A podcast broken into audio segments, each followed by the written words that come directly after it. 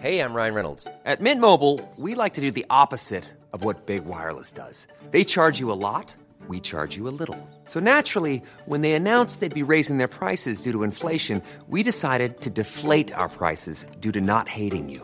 That's right. We're cutting the price of Mint Unlimited from $30 a month to just $15 a month. Give it a try at mintmobile.com slash switch. $45 upfront for three months plus taxes and fees. Promo rate for new customers for limited time. Unlimited more than 40 gigabytes per month. Slows. Full terms at mintmobile.com.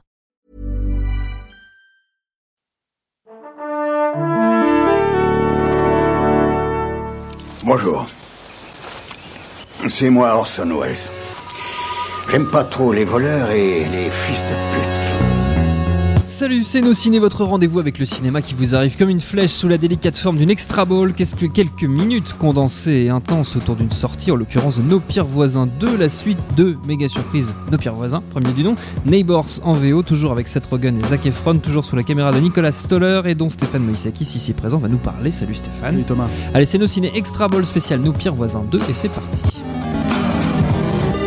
Monde de merde. Pourquoi il a dit ça? C'est ce que je veux savoir. Nos pires voisins 2 nous fait donc retrouver le couple Seth Rogen euh, désormais paré à accueillir leur second enfant et donc désireux de faire ce que font beaucoup de couples quand la famille s'agrandit, s'installer en banlieue, mais il va falloir d'abord vendre leur maison actuelle. Et le petit problème c'est qu'une fois encore une bande d'étudiants va s'installer juste à côté, sauf que contrairement au premier film, c'est pas une fraternité mais une sororité des filles très très énervées menées par Chloé Grace Moretz, craignant de ne jamais pouvoir vendre leur baraque avec un tel voisinage, le couple fait appel à leur ex-ennemi, à son ex-ennemi juré, Zac Efron, donc, pour bouter les impétueuses hors du quartier, ça a l'air rigolo, mais est-ce que c'est si rigolo que ça, Stéphane? Euh, malheureusement non. Ah Alors moi j'aime bien le premier. Je, je sais que c'est un, un- un film assez, euh, comment dire, enfin un, un postulat de base assez classique et archi, Mhm. rebattu dans la comédie. Donc Mais, le premier euh, c'était pareil, c'était un couple euh, voilà, bien, bien comme il faut qui voit s'installer à côté de chez lui une fraternité d'étudiants menée par Zac Efron. Voilà, donc c'était les, les- les films de frat boy un peu comme t'en avais dans les années 80, Mhm. remis un peu au goût du jour. Et euh, mais ça fonctionnait très bien. Je trouvais que c'était assez marrant. Le, le, le,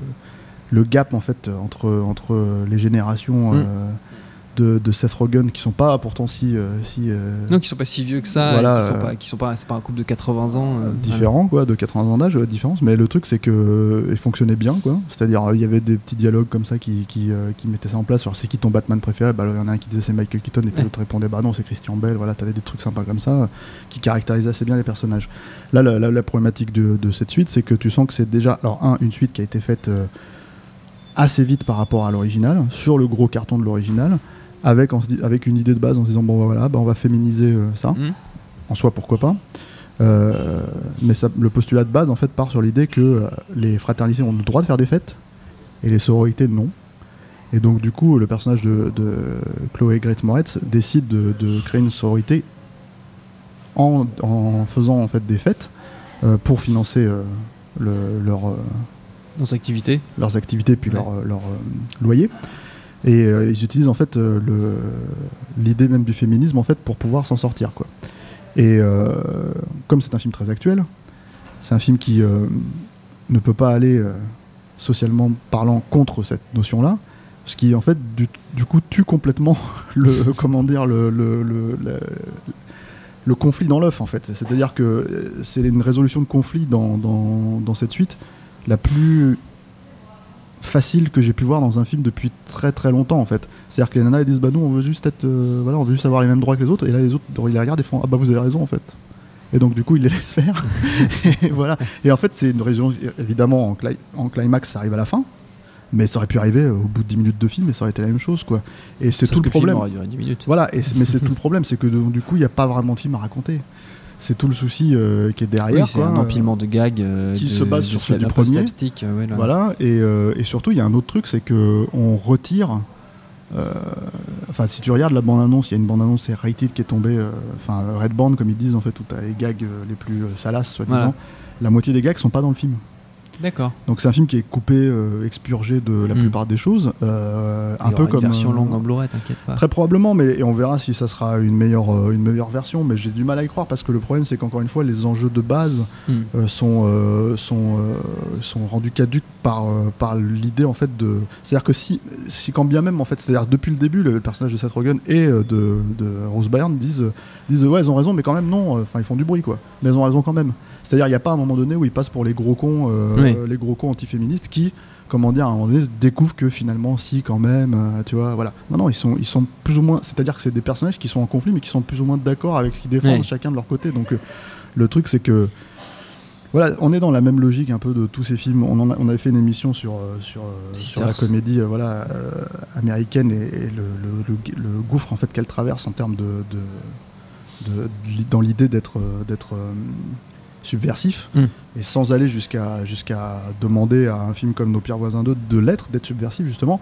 C'est-à-dire qu'on a vraiment l'impression qu'il ne faut pas froisser euh, le public visé, en l'occurrence les jeunes de 18-20 ans et les, et les- et les jeunes femmes. Et du coup, en fait, euh, ne serait-ce que même pour euh, l'espace de 10 minutes, un quart d'heure, 20 minutes, pour créer le conflit en fait qui sera résolu ensuite, quoi. C'est-à-dire donner une raison de, de- de fonctionner. Oui, ça va même pas jusque-là. Voilà, donc après, euh, bah, si t'es un petit peu attaché, tu vas peut-être sourire deux, trois fois à quelques persos euh, ici ou là. T'as, ce- ça- son pote qui est un peu, qui est un peu voilà, une, tête de, une tête de nœud, là, tu, vas, tu vas rigoler. euh, si, si tu l'as bien aimé dans le premier, tu vas, tu vas, tu vas l'apprécier dans le deuxième. Mais le problème, c'est qu'en fait, c'est encore une fois, on répète des gags Oui. du premier film, quoi. Ce qui fait que, bah, au final, voilà, c'est assez, euh, c'est assez, euh, ça tombe complètement à plat. Ça explique euh, le beat du film aux États-Unis. hein. Je pense que, je pense que, voilà, à partir du moment en plus où tu as publicité mensongère, c'est-à-dire on te dit bah voilà ce qu'il y aura dans le film et Oui, finalement tu vas voir le film et les gags Oui. n'y sont même pas. C'est-à-dire qu'en en fait on se plaint avec les comédies que certaines comédies proposent dans leur bande-annonce L'intégralité des bons gags. l'intégralité des bons gags. Là, là tu as carrément l'intégralité des bons gags coupés. Donc euh, si tu, si tu trouvais ça un peu marrant, voilà, non mais par exemple, t'as une scène, euh, t'as une scène où les nanas de la sororité décident de, de foutre la- le plus la merde pour faire peur à, à comment dire, à, à Seth Rogen Rogen. et- t'en as une qui est complètement bourrée et qui, euh, qui est dans le, le- sur, le- sur la banquette arrière et quand il freine en fait Elle t'as- passe à t'as- travers passe la à vitre, travers ouais. la vitre et t'as tout un espèce de gag où tu la vois en train de passer au ralenti en faisant des doigts ou je sais pas quoi etc et en fait ça s'est coupé la scène y est mais t'as pas le t'as pas le T'as pas le passage le ralenti, passage peu au marrant, ralenti, euh, le vrai gag euh, du truc.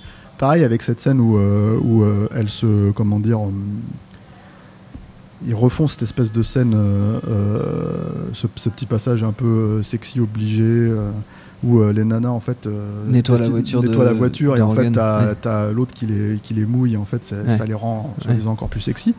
Mais comme le film traite justement du sexisme et du, et de- du féminisme, en fait ils peuvent pas aller au bout de ce que Seth Rogen voit. Donc du coup en fait c'est pas du tout sexy. C'est juste en fait c'est juste des nanas qui sont sur un, un capot avec de l'eau et lui qui dit ah c'est sexy sexy sauf que tu le vois jamais parce que le film n'ose pas euh, Aller jusque-là. justement aller Ouais. jusque là quoi. Donc t'as plein de moments comme ça où euh, on est dans euh, le politiquement correct euh, qui était un peu dans la logique euh, générale du premier dans l'absolu mais qu'ils avaient quand même réussi à, à défaire. Et puis après t'as des espèces de gags répétés comme le gag de l'airbag euh, les, les- les passages obligés voilà. Donc c'est euh, c'est une suite euh, c'est une suite qui n'avait pas vraiment lieu d'exister pour le coup euh, et qui euh, comment dire euh, en paye le prix au box-office américain je pense qu'en France ça va être bazardé hein. Oui. Il n'y a aucune raison que ce film là Fonctionne fasse, ouais. beaucoup d'entrées quoi et, euh, et en plus enfin si vous voulez vraiment voir la suite de ce film je pense que la- le, le DVD Blu-ray euh, sera largement, Ouais, ça sera sera largement largement suffisant. suffisant, Nos pires voisins 2, c'est en tout cas en ce moment au cinéma si vous en avez le courage. Merci Stéphane, merci à Jules, à la technique, à Iris pour la préparation, autant que pour l'accueil nosciné.com pour retrouver toutes nos émissions, binge.audio pour tous les podcasts de notre fier réseau Binge Audio et à très vite pour la suite. Bonjour, bonsoir à tous, c'est Mehdi Maizy. Vous pouvez me retrouver tous les vendredis aux manettes de No Fun, le podcast musical qui donne de l'amour à Herbert Léonard et à Gucci Mane. Disponible sur iTunes, SoundCloud, Deezer, YouTube, Facebook et Twitter. À la semaine prochaine